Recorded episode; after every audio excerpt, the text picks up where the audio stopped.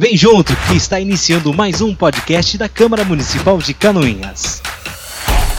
Um espaço para você ficar sabendo de tudo o que está acontecendo por aqui.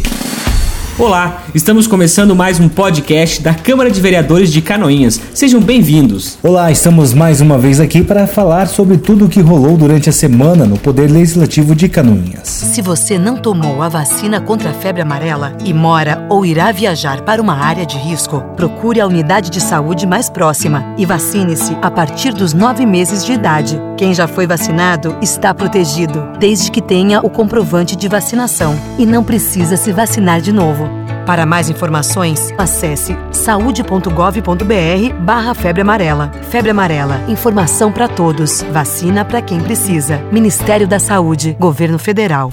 Essa semana foi bastante movimentada aqui na Câmara de Vereadores. Diversos projetos de lei, requerimentos e indicações foram apresentadas e aprovadas durante as sessões. Começamos falando de um projeto de resolução aprovado na segunda-feira, que concede título de cidadão benemérito ao ator Jefferson Schroeder pela destacada trajetória artística representando o município de Canoinhas. O gabinete da presidência da casa já está em contato com o ator para marcar o dia. O projeto é de autoria do presidente da Câmara, o vereador Paulinho Basílio, junto com as vereadoras vereadoras Camila Lima, Thelma Bley e Norma Pereira. Outro destaque essa semana foi a derrubada de dois vetos do prefeito Gilberto dos Passos. O primeiro dispõe sobre a obrigatoriedade de audiência pública para alteração de taxas e contribuições de serviços públicos. Já o outro projeto de lei, também com veto integral do executivo, cria a obrigação para os estabelecimentos públicos, municipais e privados de inserirem nas placas de atendimento prioritário o símbolo mundial de conscientização do transtorno de aspecto autista. Quando ocorre um veto do executivo a um projeto de lei, a matéria volta para a votação do plenário. Sendo assim, os vereadores podem mandar o projeto para o arquivo ou derrubar o veto. Caso seja mantido o veto do executivo, o projeto não irá virar lei. Todavia, quando os vereadores derrubam o veto, ou seja, não acatam a decisão contrária do prefeito, o projeto se torna uma lei municipal.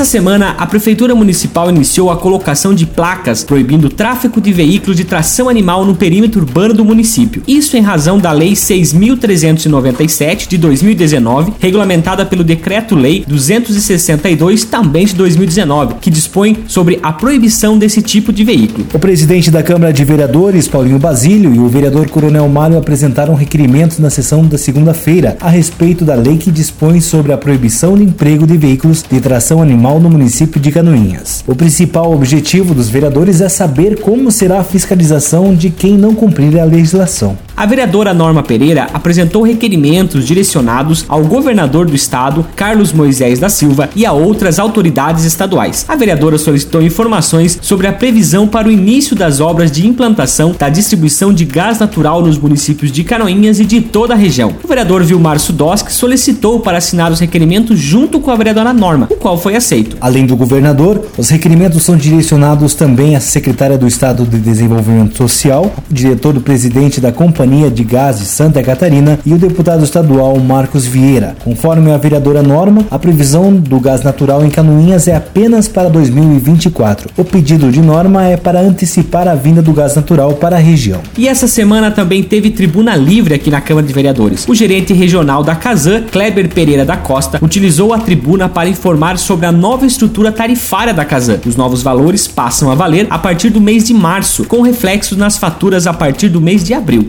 Entre as principais mudanças está a extinção da taxa de volume mínimo de 10 metros cúbicos, que era de R$ 45 e 19 reais. No lugar desse valor entra uma tarifa fixa de disponibilidade da infraestrutura, que é de R$ 29,49 e o consumidor passa a pagar por cada metro cúbico utilizado. Se você encontrar um macaco morto ou doente, comunique imediatamente à Secretaria Municipal de Saúde. Eles são as primeiras vítimas da febre amarela. Esse é um alerta da Secretaria de Estado da Saúde de Santa Catarina, em conjunto com a Diretoria de Vigilância Epidemiológica. Saiba mais em div.sc.gov.br.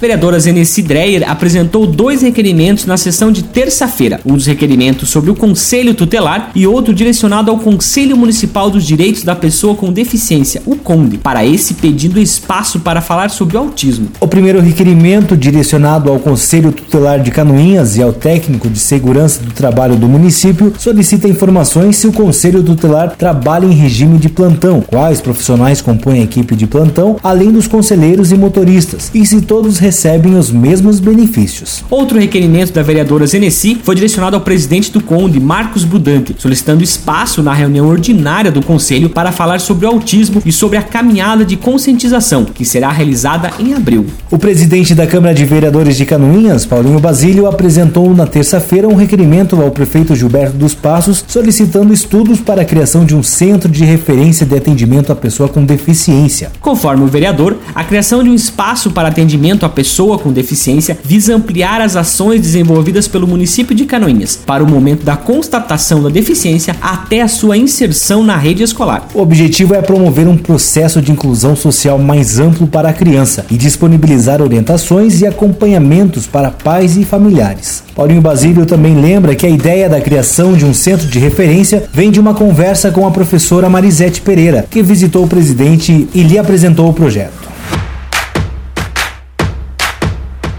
E chegamos ao final desse nosso podcast. Mais uma vez, obrigado e até o próximo. Nos acompanhe em nossas redes sociais, no Facebook, no Instagram e no site da Câmara de Vereadores. Obrigado e até a próxima.